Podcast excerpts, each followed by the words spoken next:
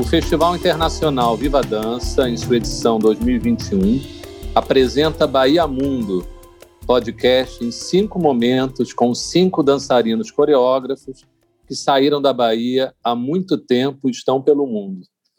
Hoje conversamos com Dimi Ferreira, dançarina e coreógrafa, residente de Paris, França.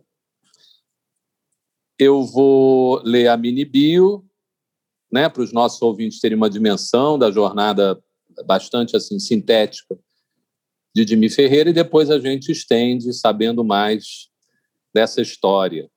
Dimi Ferreira, professora de dança contemporânea, titular do Conservatório Charles Munt, em Paris, foi coreógrafa do Balé Jovem deste conservatório e dançarina do coletivo de improvisação dos professores de dança dos conservatórios parisienses. Em Salvador, dançou nos grupos África Poesia, Mantra e na companhia de dança do Olodum.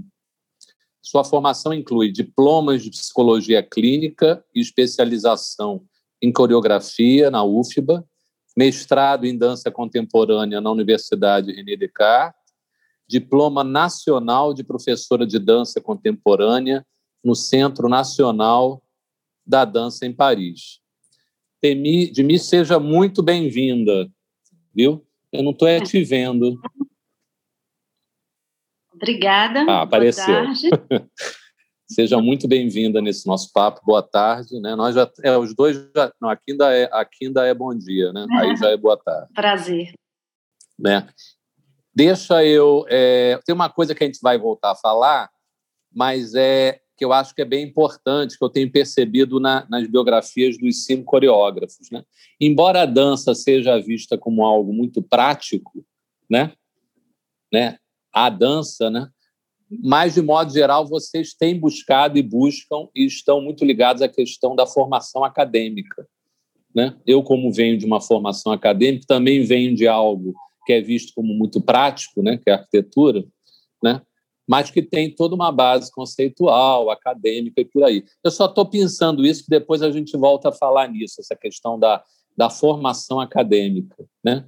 Como é que a teoria é importante para se fazer uma prática, né? Seja com a gente mesmo, na nossa formação, seja nos outros. Mas tem uma primeira pergunta de mim, que ela, eu até estava brincando nas outras entrevistas, que não quer se calar, né? que é o que, que motivou na sua vida essa mudança, que é sempre uma mudança radical, né? A gente sair de um eu saí do Rio e vim para a Bahia, já foi uma mudança radical há 23 anos atrás, né? Que foi um divisor de águas na minha vida. Né? Mas sair de um país e para outro, né? Não é nem da mesma língua, é outra língua, né? Outra cultura, né? Como é que se deu isso, né? Como é que quais as motivações e como é que se deu essa adaptação? Eu acredito que até hoje, né? a gente vai se adaptando. É, a gente se adapta todos os dias. Na verdade, eu não decidi com muita facilidade, né? Muitas vezes eu pensei em sair, tive possibilidade de sair do Brasil e sempre adiei, porque eu sou aquela baiana baiana da gema. É, né? porque eu pensei nisso, né? Maninha, muqueca, né? Acarajé, como é que a gente se livra disso? é difícil, né? Não é fácil. O sol, o sol a praia, a, as músicas, o Brasil. Mas eu cheguei no momento da minha vida, eu tinha 30 anos de idade e eu já tinha dançado com pessoas que me interessavam muito na Bahia. E há um momento, que foi 1993, eu comecei a, a assim questionar a política cultural da Bahia que limitava um pouco as escolhas, no caso profissionais que eu poderia ter. Eu já tinha feito a Universidade Federal da Bahia, já tinha dançado com o coreógrafo que eu queria, com quem eu queria dançar, né, com Armando Pequeno, também com Paulo Fonseca. Já tinha feito coisas que tinham me interessado muito, mas eu queria viver realmente da minha arte como coreógrafa, como dançarina, queria aprofundar a pedagogia da dança, e eu comecei a achar que o universo baiano de 1993, que evoluiu muito graças a grandes profissionais, né, é, baianos que ficaram na terra, mas nesse momento eu senti que eu precisava acelerar, que eu queria fazer outra coisa. Então, eu trabalhava no África Poesia, então depois no Olodum, e Armando Pequeno, com quem eu trabalhei, veio para Europa, e um coreógrafo com quem ele trabalhou aqui, que se chama, um brasileiro, é, que se chama Cláudio Basílio, que dirige ainda e coreografa o balé afro-brasileiro, estava precisando de uma bailarina, de uma dançarina. Ele veio a Salvador, ele viu meu trabalho, na época eu estava ensaiando na Universidade Federal da Bahia, na época onde eu estava, faz, estava, estava fazendo a minha pós-graduação em coreografia, e ele me convidou para trabalhar aqui seis meses. Então, eu já vim, não com a intenção de ficar, com a intenção de voltar, porque eu estava fazendo um, todo um dossiê para para estudar na CalArts, que é a Universidade da California Institute of the Arts, e meu dossiê estava correndo lá, estava ah, sendo analisado. Então, a decisão de sair, eu não sabia que ia ser para a França, mas já estava mais ou menos clara na minha cabeça. E quando eu cheguei aqui, a primeira coisa foi que eu me apaixonei pela cidade de Paris. Eu achei uma cidade grande, calma. Eu nunca tinha visto uma cidade grande, calma.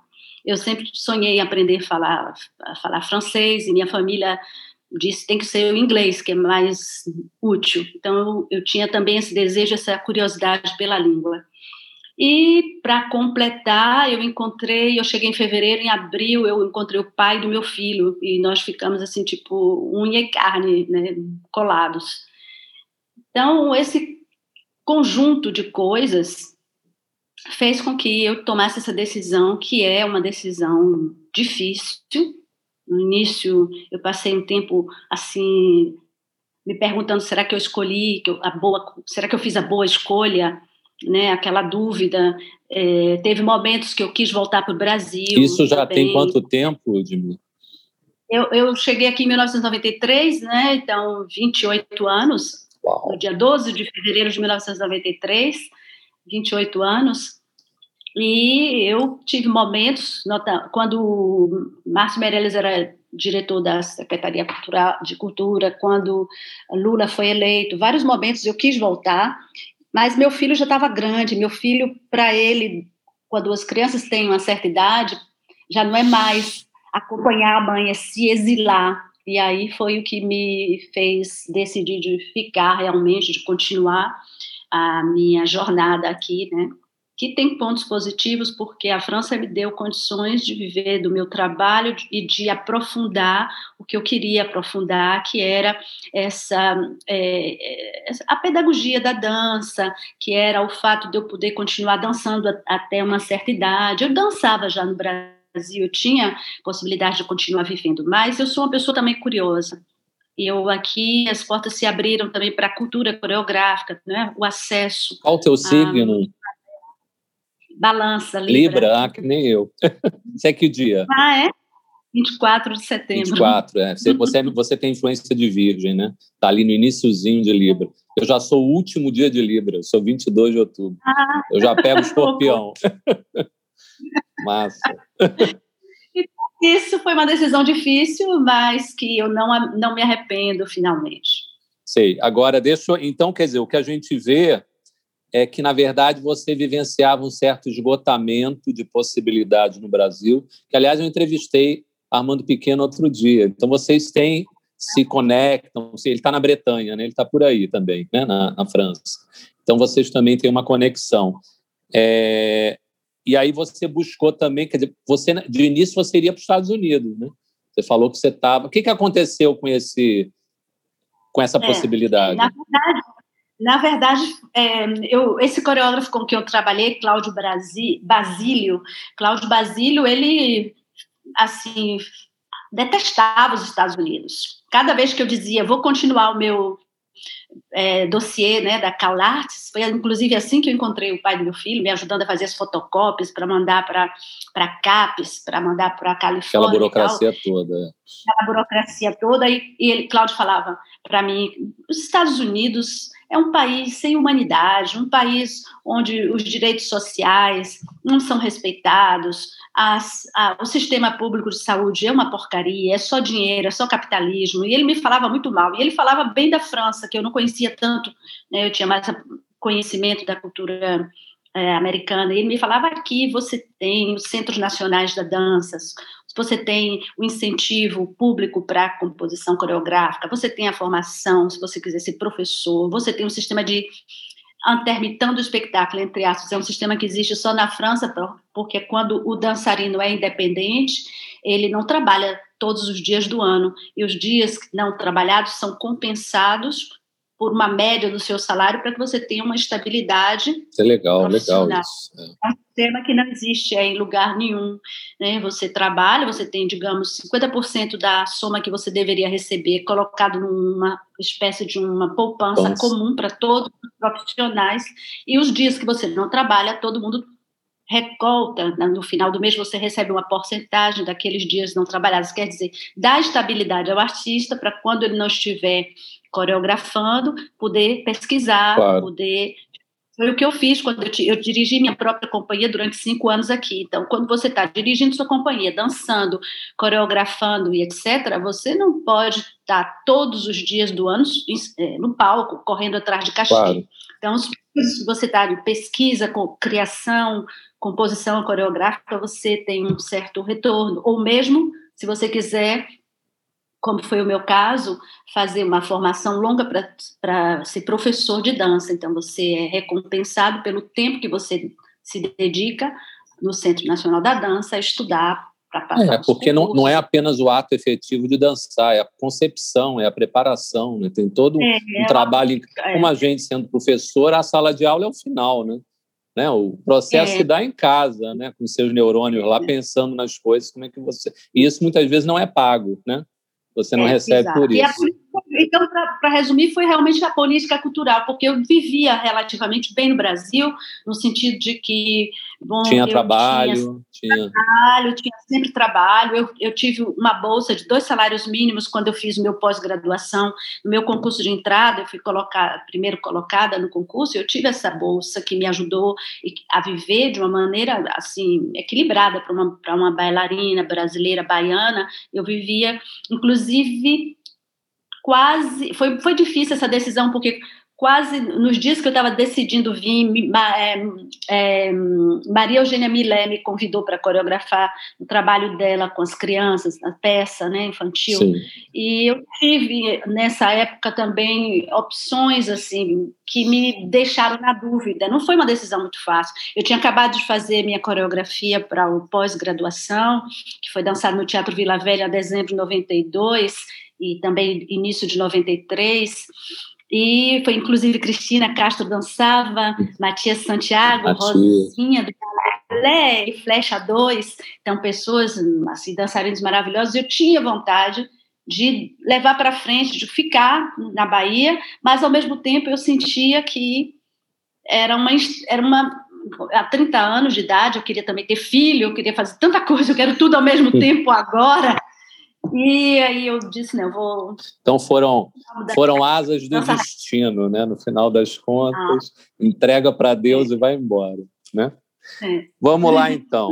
Nessa mudança, que diferenças você presenciou, né? Você saiu, né, de uma de uma estabilidade, né? Você tinha trabalho, dançando com quem você queria, assim, né? No Brasil, né? Você mesmo colocou, não é? Não é uma coisa fácil, simples, mas você tinha conquistado isso. Nessa mudança, que diferenças que você presenciou e viveu no mercado? Você já colocou uma importante, que não tem em lugar nenhum do mundo, né? Que é essa, o próprio Estado garante uma estabilidade nos outros dias em que você não trabalha, né? É, efetivamente. No país em que você vive hoje, na França, dá para baiano brasileiro viver de dança em outro país? Como é que você vê isso hoje? É muito difícil, porque tem muitos tipos de dança. Inclusive, até eu conseguir esse estatuto que eu te falei, do, uh, entre 93 foi quando eu cheguei, e 96 foi quando eu tive meu filho e quando eu consegui esse estatuto e também quando eu terminei o meu mestrado, eu fiz muito trabalho comercial também, trabalho para conseguir ter os cachês, para ter essa estabilidade. Depois. Então, é difícil dizer nos outros países. Eu sei que na Inglaterra, porque eu tenho amigas, assim, amigos que foram para a Inglaterra, nos Estados Unidos talvez, talvez seja o mesmo esquema. Você tem um cachê que é alto, mas depois você tem que decidir se você gasta todo ou se você. Não existe uma, uma organização coletiva para você ser, entre aspas, obrigado a economizar para os dias onde você precisar fazer uma reconversão. É, tudo depende de você, né? Tudo depende de você, é muito individualista no caso do sistema, né? Então é complicado, mas eu acho que tudo é garra, determinação. Eu tinha um objetivo claro, não é? Eu sabia que quando eu estava fazendo os trabalhos mais comerciais que eu estava fazendo aquele trabalho porque o meu objetivo era de continuar estudando e poder coreografar e poder ensinar é, uma dança contemporânea que eu acreditava, que eu queria. Eu tinha uma coisa mais ou menos estruturada, não é? Então, eu acho que isso ajuda. Então, todo mundo que, que tem uma certa determinação, uma certa organização, eu acho que dá para viver, que pode viver. Sim. Você tinha, então, você tinha um controle. Eu estava brincando com os outros entrevistados, falando que eu sou meio Zeca Pagodinho, deixo a, a vida me levar mas você tinha um certo controle aonde você queria chegar e chegou, e está chegando e está indo, né? Então, você exercia um controle das suas intenções, da sua obstinação. Agora, deixa eu te falar uma coisa que, conversando, eu entrevistei já a Evelyn Keller, né? E a Evelyn me trouxe muito essa coisa da professora, né? Que houve um momento na vida, porque, pelo que eu vejo, eu não sou coreógrafo nem dançarino, fiz, junto com Cristina, os três últimos espetáculos dela na área da dramaturgia que é a minha praia, né? Dramaturgia, narrativas, né? Mas eu percebo nos coreógrafos que a vida do coreógrafo, do dançarino, é uma vida de muitos momentos, né? De muitas fases, né? E que, de certa forma, esse indivíduo tem que estar aberto, com o coração aberto, para ir vivendo essas fases, né? E em Evelyn eu senti muito claro essa coisa de ser professora, né? De, quer dizer, de passar um conhecimento adiante. Teve também esse momento, assim, puxando quando você falou essa coisa, terminou o mestrado, né, e vendo a tua biografia, teve um momento que você sentiu essa necessidade também de ter né, amealhado tanta experiência, tanta bagagem, tanto repertório, não, agora eu quero passar isso adiante também. Ou isso apareceu? Pum.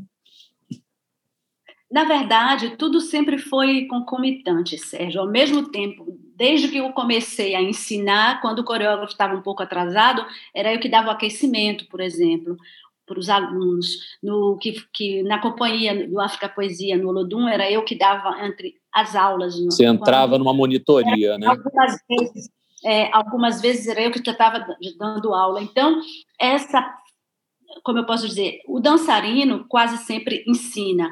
Só que a pedagogia da dança, essa parte mais entre aspas teórica, foi aqui que eu eu tive e mesmo com a minha companhia de dança, quem dá o aquecimento é o coreógrafo. E hoje em dia, quando eu dou minhas aulas e que eu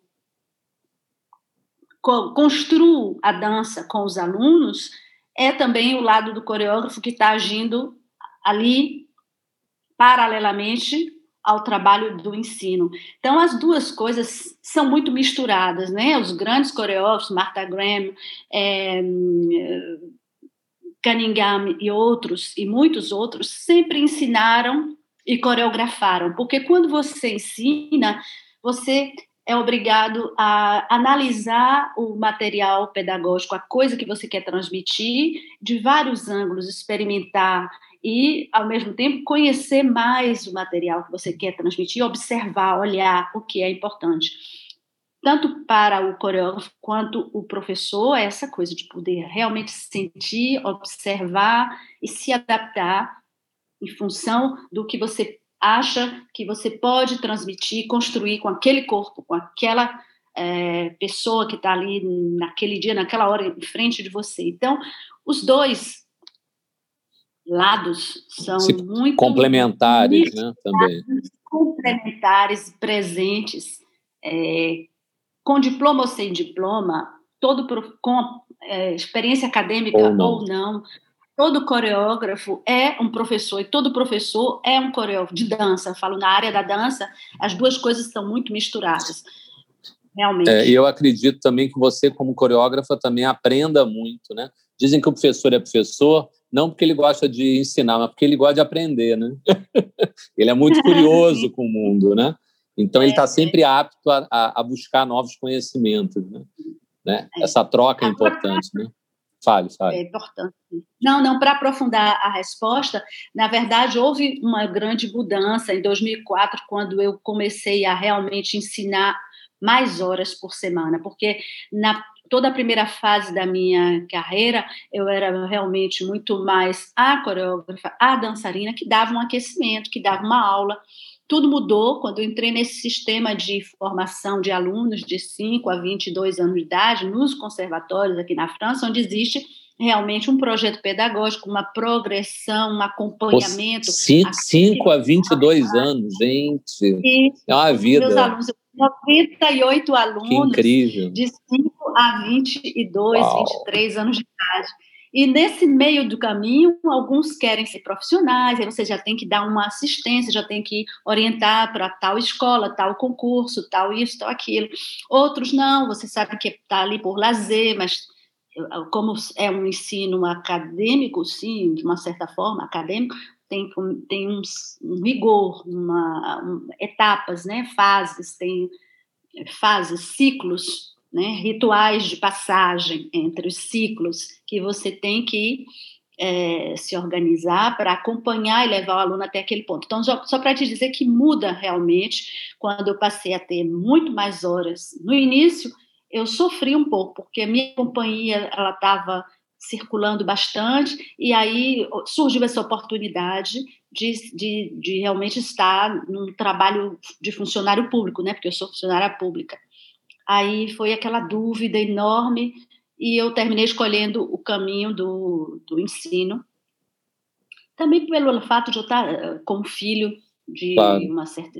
Ele estava com. Do, é, quando eu decidi, realmente, ele estava com oito anos de idade. Eu, fica, eu viajar, eu viajava para a Suécia, para a África, para um monte de lugar e, e, o filho fica com quem? Claro. Minha família mora no Brasil, eu tava, ele estava aqui comigo mas eu era a família dele, o pai dele não estava mais comigo, estava doente e tal. Eu decidi, a um momento, de dedicar, me dedicar mais ao ensino. Certo. Mesmo que eu continue. Certo. Vamos lá. É... Falando agora um pouco sobre essa, essa raiz, né? É, aquilo que você falou no início. É difícil para baiano sair da Bahia, né? Maninha, muqueca, sol, o praia, o mar, a religiosidade, praia, o axé, tudo, né? né? Eu não sou baiano, sou baiano por parte de filho, né? Uhum. Mas eu já sinto isso também, né? Aí eu, eu, eu, eu tenho lançado essa pergunta para todos. Quando você imagina uma coreografia, ela vem com essa marca registrada da baianidade, né? Do baiano que não nasce, que estreia, né? Ou você se considera hoje, mas isso a gente já considera, né? Uma cidadã do mundo e, portanto, seu trabalho está ligado a uma realidade urbana, metropolizada, globalizada, continental. Como é que é o baiano hoje convivendo e realizando né, lá fora aí a partir de seu processo criativo? A Bahia vem naturalmente, tem traços raiz da Bahia, como é que é isso?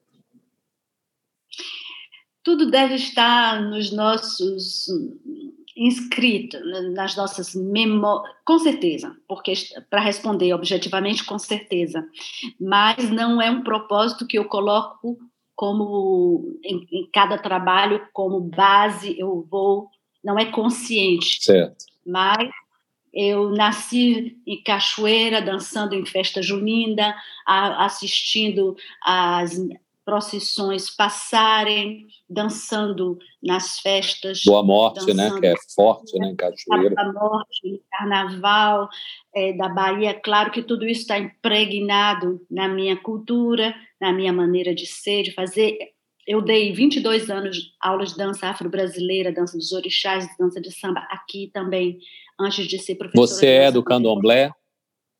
Eu não Você sou Você não é do candomblé mas eu vivi em Cachoeira, oh, então é. eu conheci a dança dos orixás muito cedo, no, na escola das Sacramentinas, onde eu estudava, nas festas, na Semana do Folclore, no mês de agosto, vinha mães de santo ensinar as danças é, tradicionais, né, Oxum, Yansan, Iemanjá, etc. E depois, no meu é, no meu aprendizado com Augusto, Molu, e, que eu fazia muito, né, as aulas de Augusto, dancei no, no Chama, no grupo Chama. Então, todo esse percurso de dança afro-brasileira, mais a minha vivência na Bahia, claro que sai no meu trabalho, mas eu não posso dizer que é uma coisa que eu decido. Depende. Tem trabalhos que eu fiz aqui, como a Rondiles Angla, que é arredondar os ângulos, quer dizer, maneirar em vez de entrar em conflito. É, negociar, né? Negociar, é, é, jogo de cintura. Né? Não tem nada, se você olhar objetivamente, não tem quase nada que possa pensar na Bahia. E hoje em dia, se eu reassisto o trabalho e ouvindo o comentário das pessoas, eu vejo que tem uma influência da escola de dança da UFBA, queira ou não, que é também uma escola que é multicultural, né, porque tem bases da, da dança expressionista alemã, tem outras coisas que influenciaram essa. E, e é cada vez assim, eu, eu quando você está mais distante da obra que você assiste de novo, você reconhece em coisas mínimas o seu uh, passado. Seu repertório, a sua bagagem. Né? Seu repertório, a sua bagagem, entende? Sim. Então, posso dizer que. A, a, agora, é claro que tem, tem espetáculos, como eu fiz é, Cor Brasil, Couleur Brasília, que aí são espetáculos onde realmente claro. eu vou fazer uma pesquisa e uma expressão mais aprofundada da cultura brasileira. Aí ser parte disso para pensar aí no espetáculo. Isso realmente em detalhes. Mas né, às vezes cada... é o que você falou, né? Você rever espetáculo que você já fez, e fala, opa, olha a formação da aí, né? É, é. Né? Olha aí, olha o samba de cachoeira Olha o samba aí, de cachoeira aí, isso é legal, né? Cada vez que a gente vê, a gente percebe coisas novas, né? Muito legal isso. Muito legal. Vamos lá, então. Ainda na questão, é, na questão anterior, né?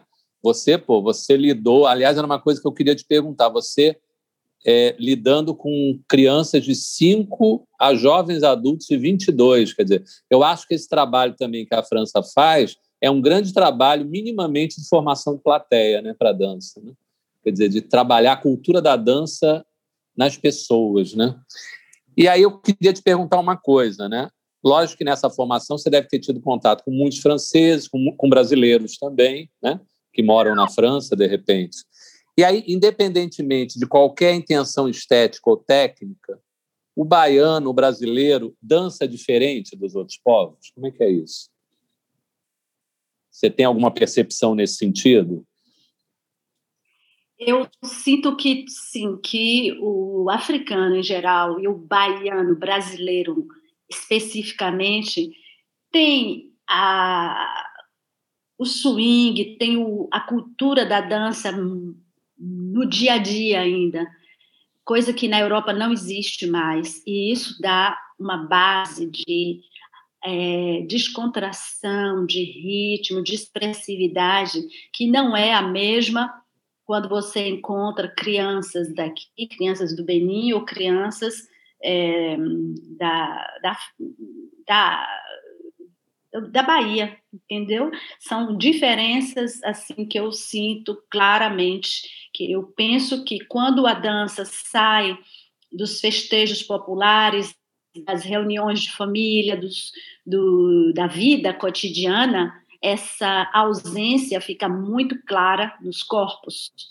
Porque mesmo na, na França, as danças tradicionais francesas, né, é, que, da região da Bretanha, da Alsace, e outras, é, foram desaparecendo, foram sendo cada vez menos praticadas, e essa diferença a gente sente os dançarinos de 5 anos de idade não partem do mesmo ponto, nem entre eles, os francesinhos, nem entre eles e os outros que vêm de outros lugares do mundo, com certeza. E de repente a globalização, quer dizer, esse mix cultural, né, que você Sim. mora numa grande metrópole, né? Apesar de ser uma metrópole grande e tranquila, como você coloca, eu achei ótimo isso, né? Mas é uma grande metrópole e leva um mix cultural, ao mesmo tempo que tem um mix cultural, mas também tem uma certa pasteurização, né? né? Tem uma coisa meio de senso comum que abafa a cultura local, né?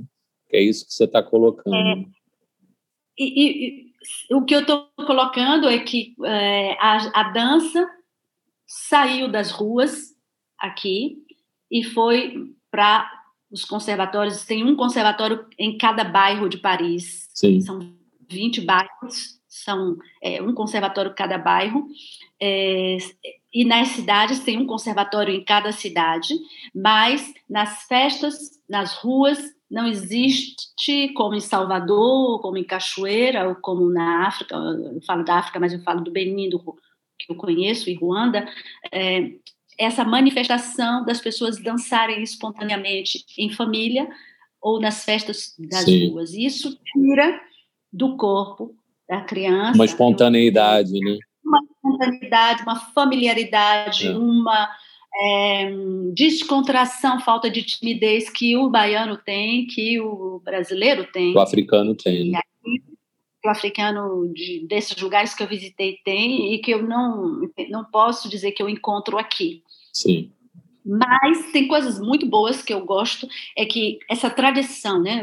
Luís XIV foi o primeiro que colocou realmente a dança, a escola, o conservatório e a dança no centro da, do, do, interesse artístico e cultural, faz com que as, as pessoas respeitem muito, os pais, os alunos respeitam, eles se, são muito aplicados e eles têm vontade de cada coisa que eles querem conhecer, eles querem conhecer em todos os detalhes. Por exemplo, isso é muito interessante.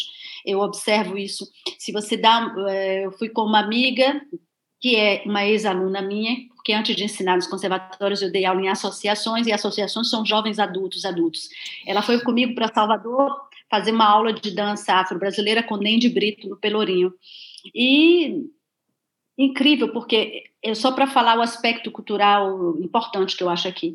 Eu faço, eu fiz aula anos de dança afro-brasileira, mas ela, no primeiro dia de aula, ela per perguntou logo a referência de cada música. Olha. Ela foi comprar um CD, ela pediu uma bibliografia, ela gravou as, o, o, as músicas, ela anotou foneticamente as letras para cantar, gravou e quer dizer, é uma tradição que eles têm. Interesse, né?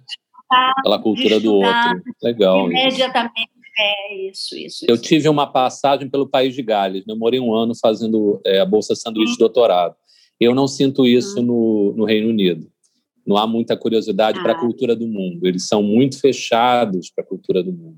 Eu tive um grande amigo que ele tinha feito cinema em Londres, então ele viu todos os filmes do, do Glauber Rocha, ele lia Machado de Assis em inglês, mas esse foi um caso. De modo geral, o que as pessoas me hum. passavam é isso: a língua inglesa me basta. Então, é o que a língua inglesa me traz. E isso é uma loucura, né? porque é um fechamento cultural absurdo. Né? Quer dizer, o francês, pelo que você está falando, é muito mais aberto à cultura. Sim, Pode ter lá suas sim. questões de xenofobia, como todo mundo tem, porque Paris, né, a França é invadida mesmo pelo turista, mas tem, pelo que você está falando, tem uma visão muito mais né, curiosa, interessada né, em relação à cultura do outro. Né? Você vê, o primeiro contato que você teve, a menina saiu anotando tudo né, para poder aprofundar. É. é incrível, isso é raro. É.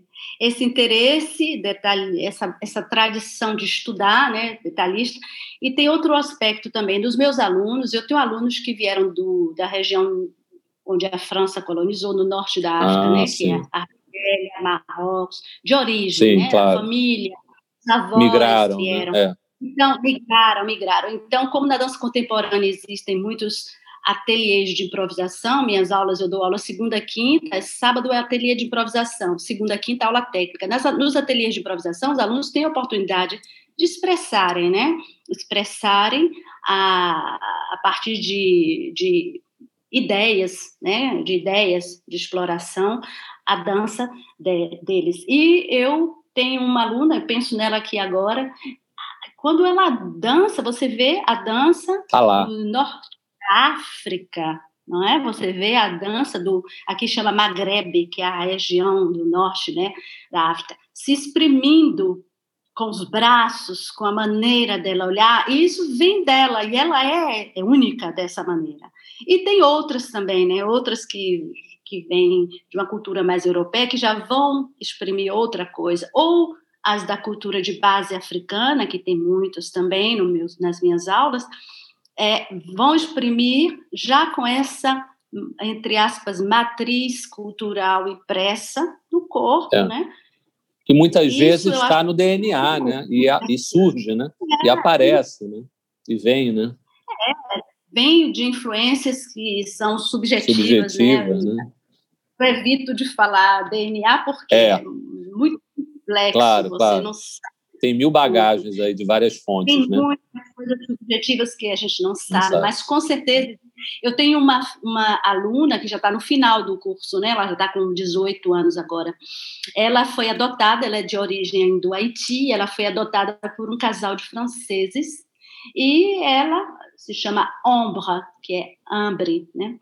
Eh, ela, quando ela dança, ela, o que ela traz não é da mãe dela francesa, que não, que não é do não é do pai dela. Não é dos pais adotivos. É. Tem coisas, tem coisas que você sente que ela capta, que ela, entendeu? Não só ela, mas ela especificamente coisas que ela capta do swing, que, o, coisas que eu faço que ela entende, que ela então é interessante. E aí, isso, Dimi, né? quando você não tem esse aluno que tem essa base subjetiva, invisível, mas que aparece, a professora, né, com a sua base baiana, ela já percebeu a transformação, quer dizer, ela causa a transformação naquela criança francesa, né, dentro de uma determinada surpreende a criança, surpreende a família da feedback dessa transformação. Como é que é isso? Também é legal. Claro, vou te mandar um link de minhas alunas dançando com os braços de Oxum, com o swing nos ombros.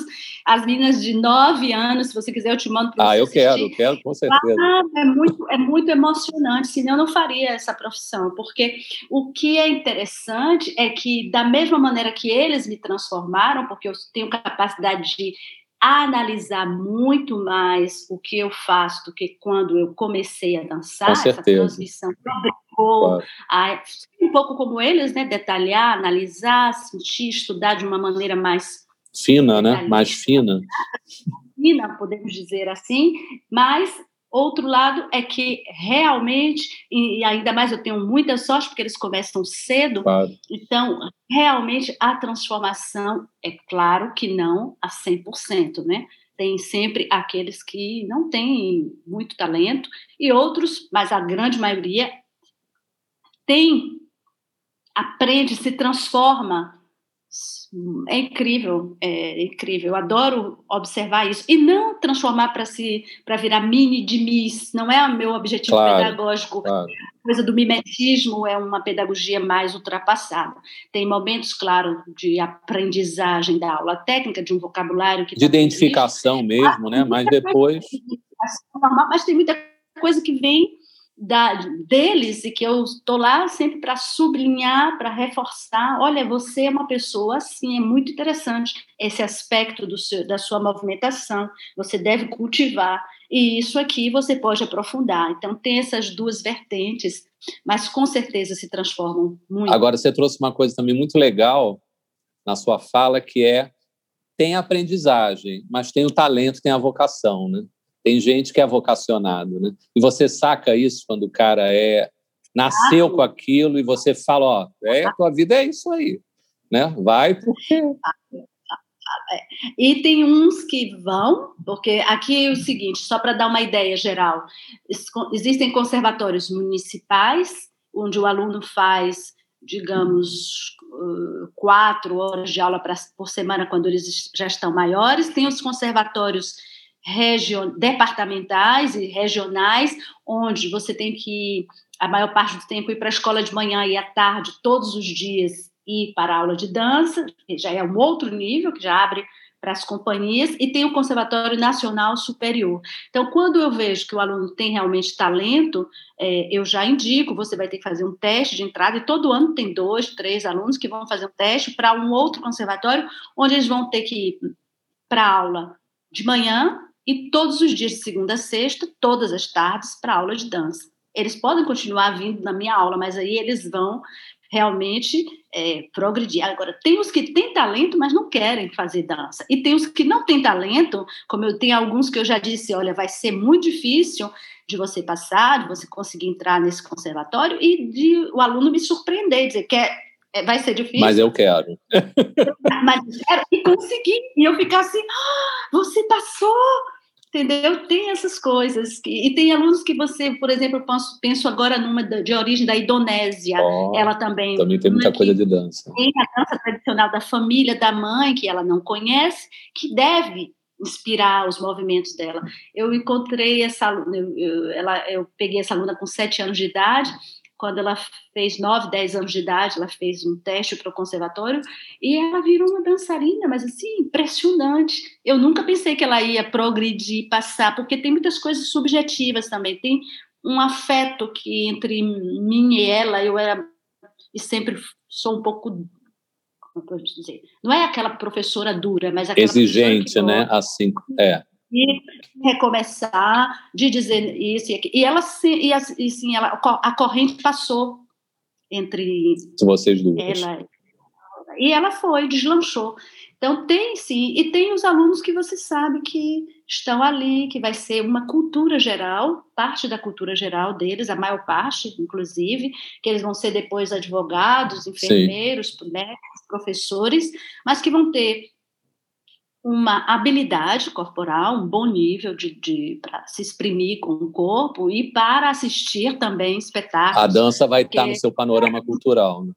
A formação de plateia, claro que começa junto com o aprendizado né, Sim. da dança. Agora, pelo seu tempo de atuação, você também já deve ter o, esse feedback anos depois do aluno que entrou em tal lugar e já dança. Isso ah, também é ah, muito sim, legal. Encontrar na rua, é né? né?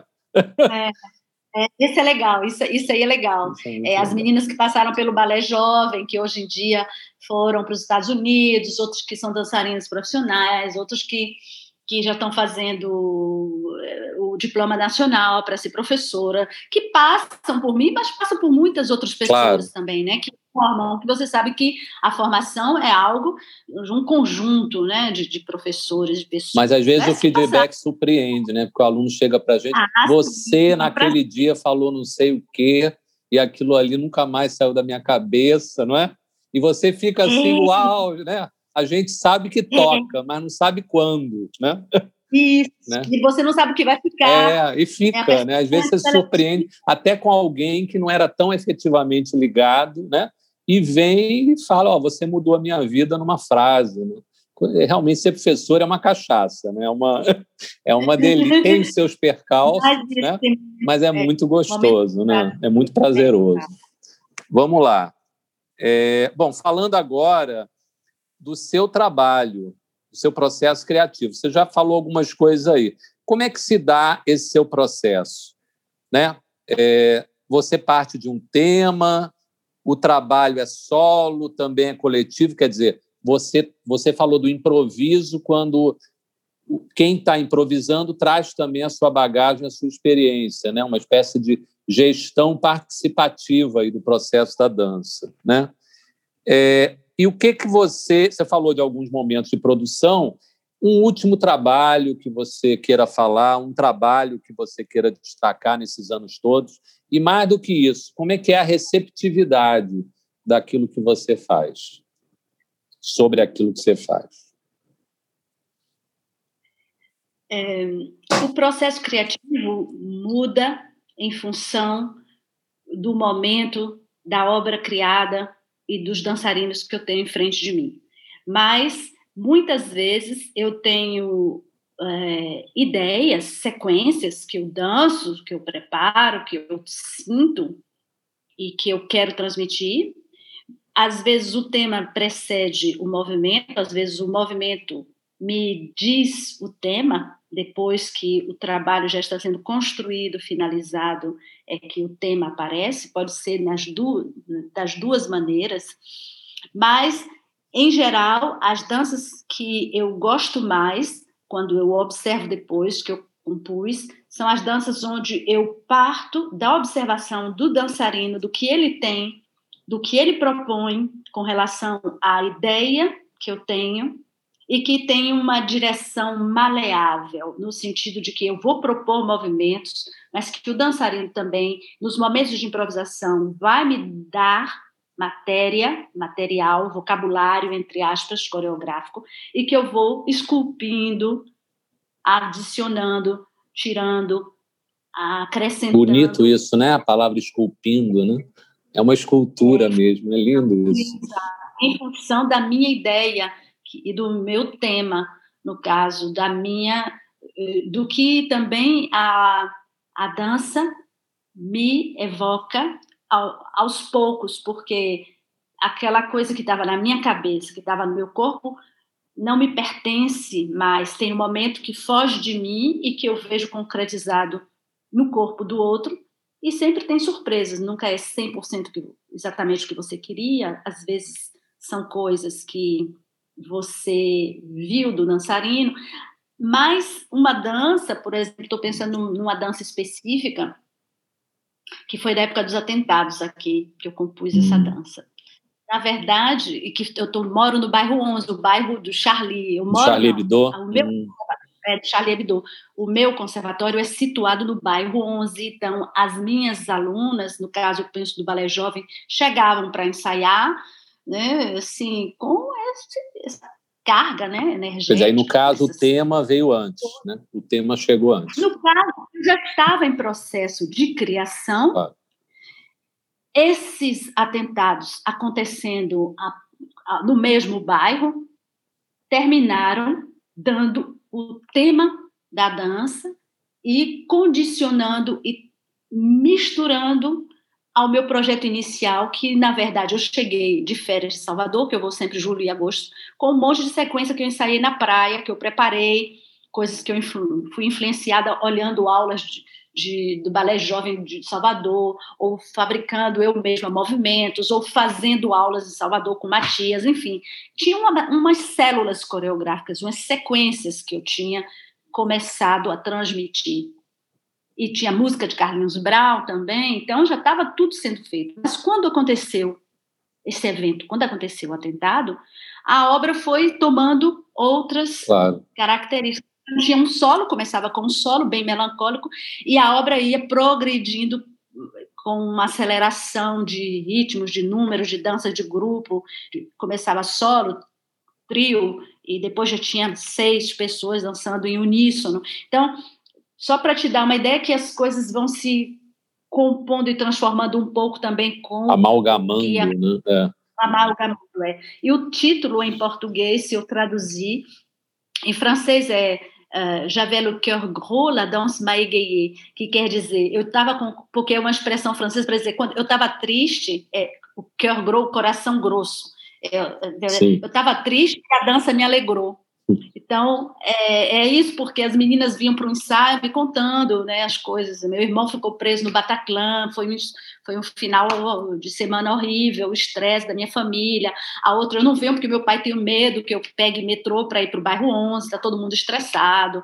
Então, enfim, uma coisa foi condicionando. A França também passou por muitos atentados terroristas, né, fora o Charlie Charlie Hebdo, fruto lá ainda de 2011, 2001, né?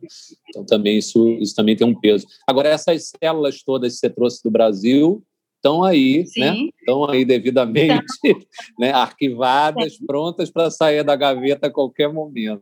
E você, pelo que você falou, todo ano você renova essas células, né? Você vem para cá é, sempre eu vou para aí, tem algo que, que fica, né? Quer dizer, 2019 foi a última vez que eu fui, eu tive que adiar minha viagem, como você sabe, claro. né, cancelar várias vezes, mas a última vez, inclusive, foi uma ida muito interessante, porque eu fiquei metade do tempo em Salvador, metade na África do Sul, coreografando lá. Oh. E lá já foi outra coisa, porque as danças de lá, que inclusive já estão sendo influenciadas pela dança baiana. Eu encontrei na África do Sul um coreógrafo que dançou e que fez aulas com balé folclórico, que fez turnê é, com o Roi Leão, o Rei Leão, na Alemanha, com dançarinos brasileiros que ensinaram ele a dançar. E eu fiquei super emocionada. Eu cheguei para dar um workshop e é o momento que eu, conto, que eu canto Oromima, as crianças pequenininhas africanas, Oromimayo. Eu só Olha, Oromima como? E aí eles me explicaram, Busy, né, que é o, o coreógrafo que ele disse, olha, eu fiquei sete meses na Bahia, aprendi dança lá, afro-baiana, e os alunos aqui caiu como, assim, é muito fácil é, para tá eles. na mesma sintonia, a mesma vibração. Né? É, tem algo que é muito é. próximo e que associam logo, os sambas aprendem rápido, os passos de Ogum aprendem rápido. Então, é, tem coisas que vêm sempre das viagens para completar a resposta, claro, da Bahia, e eu guardo com muito carinho essa coisa de ir todos os anos, pelo menos, fora esses últimos anos, né, 2020 e 2021. Você tem família aqui, né? Meu pai, todo mundo. Tá todo mundo aqui. Irmãos, é, então, em Cachoeira, tias, Cachoeira, Salvador. Em Cachoeira eu só tenho duas tias e um primo. E todo mundo em Salvador e alguns no Rio. Alguns, quer dizer, meu irmão no Rio. É engraçado você falar isso da, hum da Bahia, né? Como é que a Bahia contamina, né? No, claro, no bom sentido, porque quando eu assisto hip hop aqui no Festival Viva Dança, é um hip hop baiano. Né? Tem uma capoeira ali no meio, né? E é isso que faz ficar lindo, né? Exatamente é. esse mix cultural que faz ele ganhar novas nuances, né? Isso é que é interessante. É, a, Bahia, a Bahia e o Brasil, o Brasil, a Bahia, são lugares importantíssimos para a dança. É. Essa cultura da dança no cotidiano, nas ruas, é a Bahia, realmente. É. Do próprio carnaval, né, que eterniza essa coisa de dançar da população no meio da rua, literalmente, né? É uma marca também muito diferente, né? Que a gente é. tem. Vamos lá. É... Ah, sim, e a receptividade, Dani? Como é que foi? Como é que é a receptividade daquilo que você faz? Como é que as pessoas ah. veem? Qual feedback você tem? Como é que é essa questão Sim. da plateia? Porque aqui na, na Bahia, a gente sente que ainda quando você vai ver um espetáculo de dança, a maior parte da plateia é de dançarinos. Quando, quando você vai ver um espetáculo de teatro, a maior parte é de atores ou de pessoas da área. Infelizmente. Isso na França também rola ou é não, né? Ou essa política cultural que você falou já pum, leva todo mundo para o espetáculo? É, existe um trabalho, de, assim, uma rede enorme na França inteira e que é algo que vem da época, eu posso dizer, do, de Luís XIV, que fez com que a cultura da dança de ir ao teatro assistir dança é impregnada. Então, os espetáculos de dança, para dar uma para se dar uma ideia, são os espetáculos que estão completos o mais cedo possível. Olha, dança contemporânea. É, dança. dança contemporânea. O Teatro Nacional da Dança, que é o Teatro de Chaillot, com quem nós temos uma convenção para levar os alunos para assistir os espetáculos, eu tenho que ir para os, para as, os espetáculos que começam em setembro, se eu não reservar em maio, para o ano inteiro, de setembro a junho, para o ano inteiro, eu não encontro mais lugares. Sim não estão, estão sempre lotados os espetáculos. Então, é uma linguagem muito bem sucedida. Né?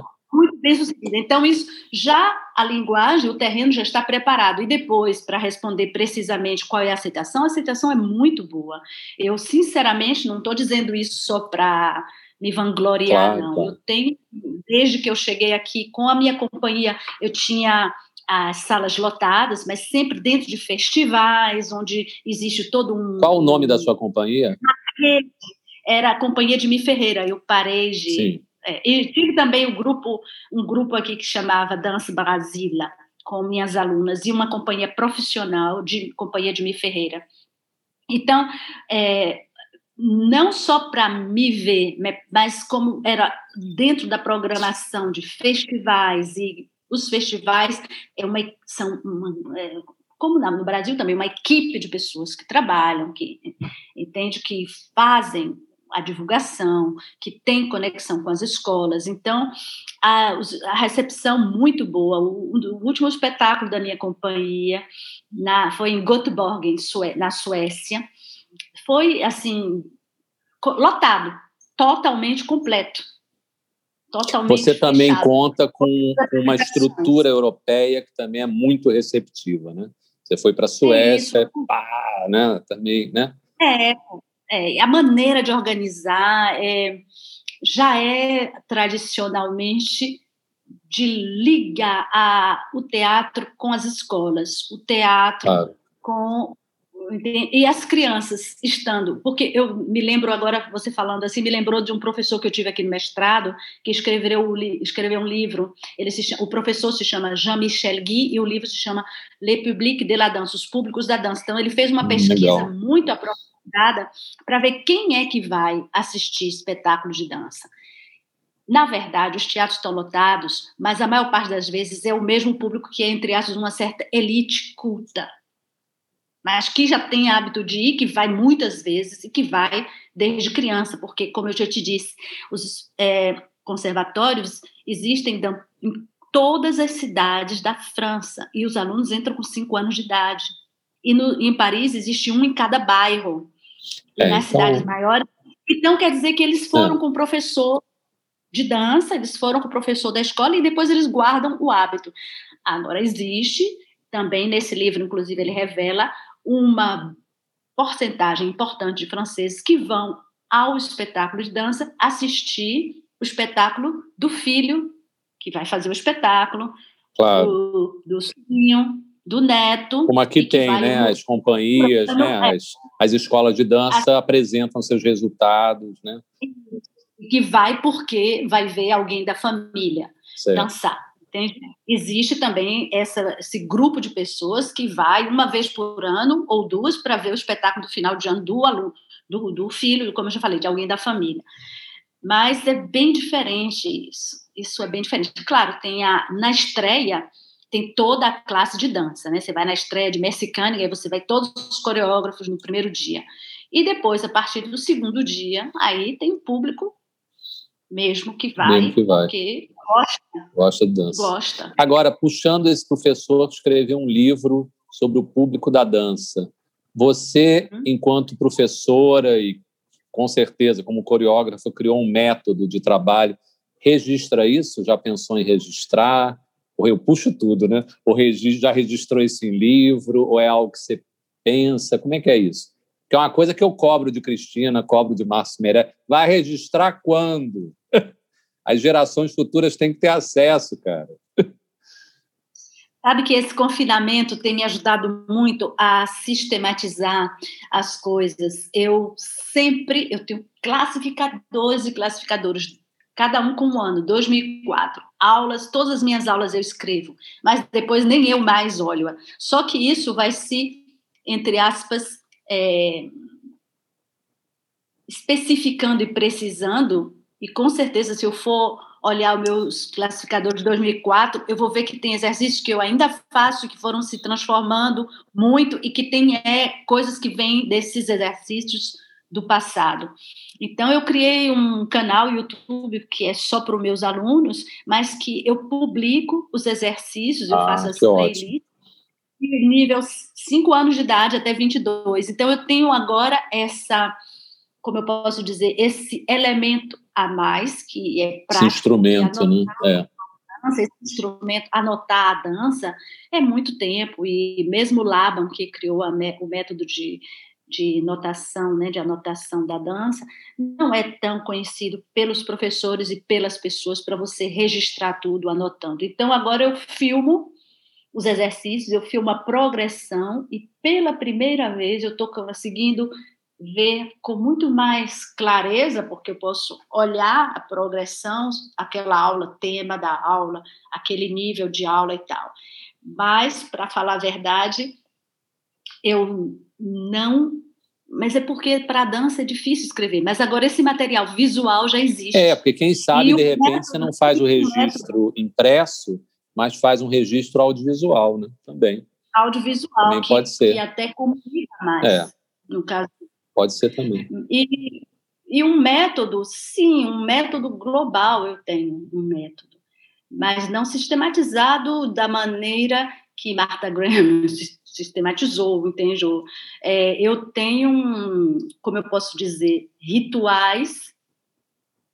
Minha aula começa, por exemplo, com ida e vinda ao solo, exercícios onde você tem que ir e voltar, e voltar, e voltar, trabalhar volume, trabalhar idas e vindas ao solo. E todas as aulas têm esse exercício. Primeiro, depois tem curvas das costas, oh, já, sobre a Já tem um método de Mi Ferreira aí.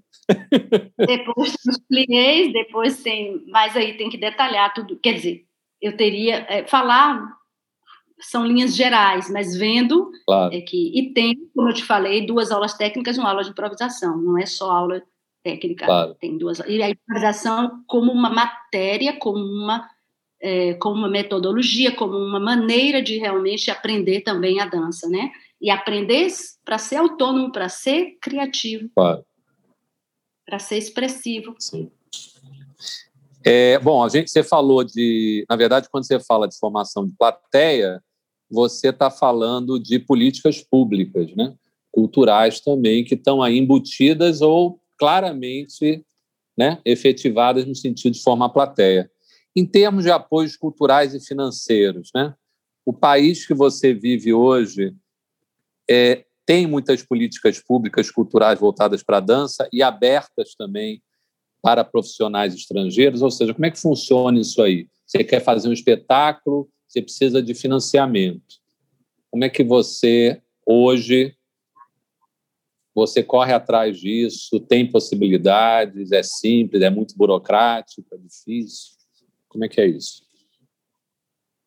é muito burocrático, né? Eu não tenho feito mais, como eu te falei, mas eu posso dizer, porque durante cinco anos eu tive a minha companhia profissional, você tem que provar que você está empregando, contratando dançarinos profissionais, colocar o, o contrato, o salário, a massa salarial que você vai precisar para aquele trabalho é, no seu orçamento, fazer tem muita, muita papelada, com certeza, e dirigir essa papelada para os. É, quem vai te dar residência, quem vai te acolher para, para difusão, quem vai te é, programar, é, onde você vai fazer a audição. Produção cultural mesmo, né? É. Produção cultural, sim, sim, sim.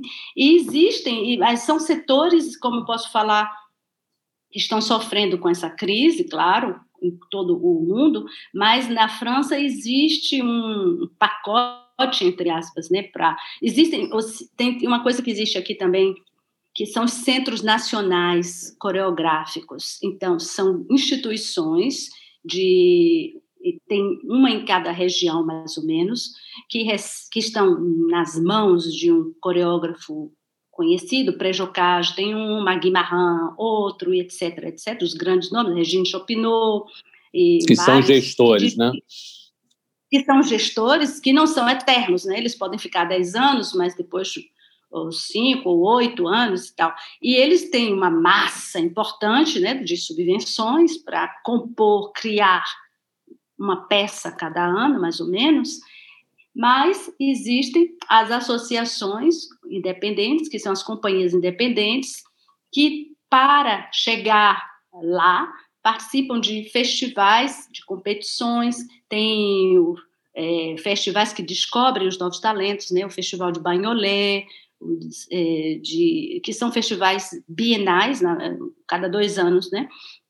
conhecidos que com essa grande visibilidade, Avignon e tal, que com essa grande visibilidade são portas de entrada para depois serem pessoas que vão todos os anos receber uma subvenção. Minha companhia ela estava na cidade de Vanves, que é o departamento 92. Então, uma vez nós, tive, nós tivemos a subvenção um ano, como o nosso trabalho já era conhecido, então no ano seguinte Sim. o dossiê já era mais leve, o edital, podemos dizer assim, do Brasil, edital, a palavra, já era um trabalho que as pessoas já tinham referência. Foi mais simples, né, você repetir. Mais simples, assim, então você pode se implantar também em regiões em departamentos, né, que, que te conhecem, ou nos, a nível nacional, nesses grandes centros, como eu te falei, existem escadas, mas existe uma grande... E devem existir também financiamentos da própria União Europeia, né? para a Europa de modo geral, né? talvez menos, mas... É, eu nunca utilizei financiamento da União Europeia, mas com certeza, principalmente quando as ações são dentro de museus ou Sim. outras coisas assim. Certo. Né? Quando com o, a, o, grupo de improvisação dos professores da cidade de Paris, às vezes as, os convites vinham de museus ou de estruturas outras que teatros. E eles também têm, entre essas, o pacotezinho deles lá para. Certo, para subvencionar. É, bom, é. você está há 28 anos né, fora da Bahia, né, voltando todo ano, né, só não veio agora em 2020 olhando a Bahia, o Brasil de longe, em termos de dança, o que, que você acha que mudou? Melhorou, piorou, abriu, fechou? Como é que você olha a Bahia hoje em termos de dança? É até uma coisa engraçada, porque eu estou fazendo uma campanha aqui para a gente fazer um sexto podcast com Cristina Castro, porque ela é essa pessoa que vai e volta, né? Né? Então eu falei, Cristina, tem que fechar com você, entendeu? Eu falei, e os coreógrafos todos estão me apoiando nessa nessa possibilidade, né? Porque eles estão lá, apesar de voltarem, mas você faz essa mediação. Então essa também é uma pergunta interessante para quem para quem está de fora, né? Como é que você olha hoje a Bahia, 28 anos depois, na dança? Olha, Sérgio, eu agradeço mais uma vez a Cristina de ter me convidado para participar da seleção dos vídeos, né, desse último projeto que nós fizemos aí de vídeo, de procura de linguagem híbrida entre o vídeo e a dança. Eu acho que houve um progresso grande em termos técnicos, os dançarinos. Apesar de a gente só ter uma faculdade ainda, né? né? Continuamos é, com a UFBA, né? A escola da FUNSEB é muito importante também, ela tem um respeito nacional, ela atrai dançarinos mesmo de outros estados né, do Sul que vêm para a Bahia para estudar na FUNSEB. O fato de é, Matias Santiago ter voltado do Grupo Corpo para trabalhar em Salvador, para formar tecnicamente os bailarinos, para contribuir a esse processo, a Escola Contemporânea de Dança do Mantra, né, de Fátima Soares, ter aprofundado também um trabalho com a técnica de Isadora Danca.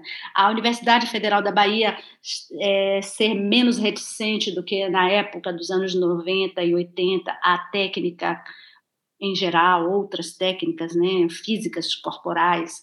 Eu acho que houve uma evolução nesse sentido mas eu não me arrependo da época que eu vivi, do final dos anos 80, onde existia aquela, entre aspas, liberdade de, de tempo para experimentação que permitia, por exemplo, eu passei muito tempo improvisando com Jorge Vatuzzi e Cafuné no Forte Santo Antônio.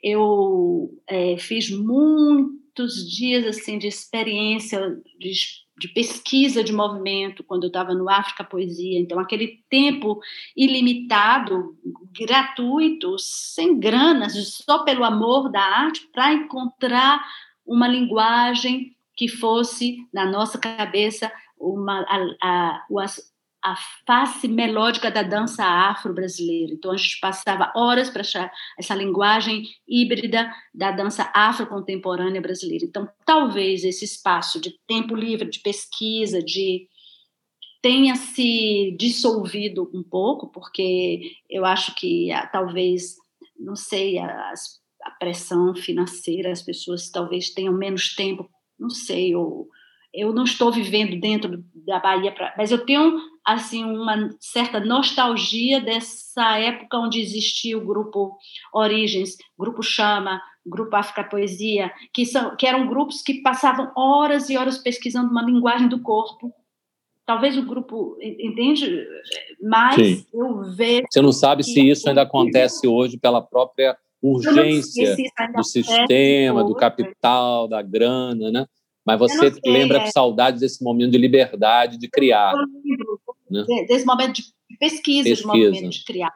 Mas eu acho que os dançarinos progrediram muito, que a formação dos dançarinos é muito é, mais técnica. Isso não só no Brasil, não, no mundo mesmo. Você vê Margot Fontaine dançando, a, a, perna vai aqui. Você vê os dançarinos da Ópera de Paris dançando os mesmos solos, a perna passa do outro lado. É, é, são atletas, né? No mundo inteiro existe um movimento que é mundial, mas que o Brasil não perdeu o trem, o Brasil e a ah, Bahia principalmente, um avanço enorme, eu acho, nesse aspecto, nesse sentido. E a Bahia sem perder as suas raízes, né? Também é uma coisa importante, né? sem perder a sua, a sua origem, né? Porque às vezes tem isso, né? É, né? tem isso, né? Recebendo tudo com maior avidez e a, é. Então eu vejo de uma maneira com bons olhos, com olhos admirativos, positivos. Certo. Bom, então para fechar, hoje passados muitos anos dessa sua mudança, que conselhos em uma perspectiva contemporânea você daria ao dançarino, jovem ou não, né, que quer sair do Brasil e se fixar vivendo de dança no exterior? Existe algo que você gostaria de. Algum aconselhamento, alguma orientação? Eu acho que é de guardar a sua paixão intacta e estruturar na sua cabeça um projeto, objetivos. O que é que você quer? Eu acho que são duas coisas que eu aconselharia, né? Saber de fato o que, o que, que você quer fazer da sua vida e. Guardar o seu amor, a sua paixão intacta Sim. pela sua arte, porque pode ficar muito pesado e duro se você parar de gostar, se você não amar mais. E mesmo nos momentos difíceis, você saber que você está atravessando aquele momento porque mais longe você quer outra coisa. E o que é que você quer? Aí tem, tem que ter bem claro isso na sua cabeça. O que, que você quer realmente? É, você quer dançar? Você quer coreografar? Você quer estudar? É sempre estudar. Estudar é sempre. É. Eu acho que estudar deve ser sempre. Faz né? parte. Faz parte, sempre. Eu acho que é mais isso, de ser sincero consigo mesmo, né? De se autoconhecer, saber e se você se sua paixão está intacta, intacta e qual é o seu projeto tentar clarificar isso bem na sua cabeça, bem claro na sua cabeça. E aí depois estudar, porque você tem que aprender a língua do país, porque você tem que observar, você tem que ver os comportamentos, você tem que estudar as pessoas, né? Que isso que o coreógrafo faz com o maior prazer, que é estudar as pessoas, né? Sim. Olhar como elas mexem. Tem que sobreviver, elas... né? Tem mil questões aí, né?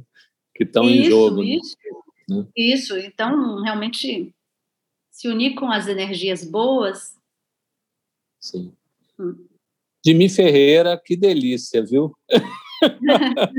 Foi muito bom prazer. conversar com você, enorme prazer. Eu acho que a gente está levando para as pessoas assim uma dimensão bem interessante em variadíssimos aspectos, né?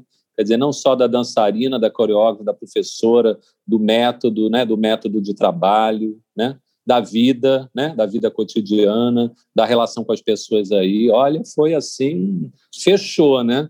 Unidade absoluta. Em nome, né, em meu nome, claro, em nome da Cristina Caixa, diretora do Viva Dança, a gente agradece muito a você, tá? Essa sua participação, sem dúvida vai ser muito positivo, muito positiva para para quem nos ouvir, né? E eu estou muito feliz, muito prazer em te conhecer, viu? Me manda o que você Muito quiser mandar, pode mandar para eu ver, que eu estou curiosíssimo de ver as meninas dançando lá, né? Sim, tá as bom, francesinhas tá dançando, né? Muito obrigada, Sérgio. Obrigada, Cristina. Obrigada, Clara, pelo convite. Muito obrigado, obrigado também, claro. Obrigado, Jimmy Ferreira, mais uma vez. Vamos nos falando.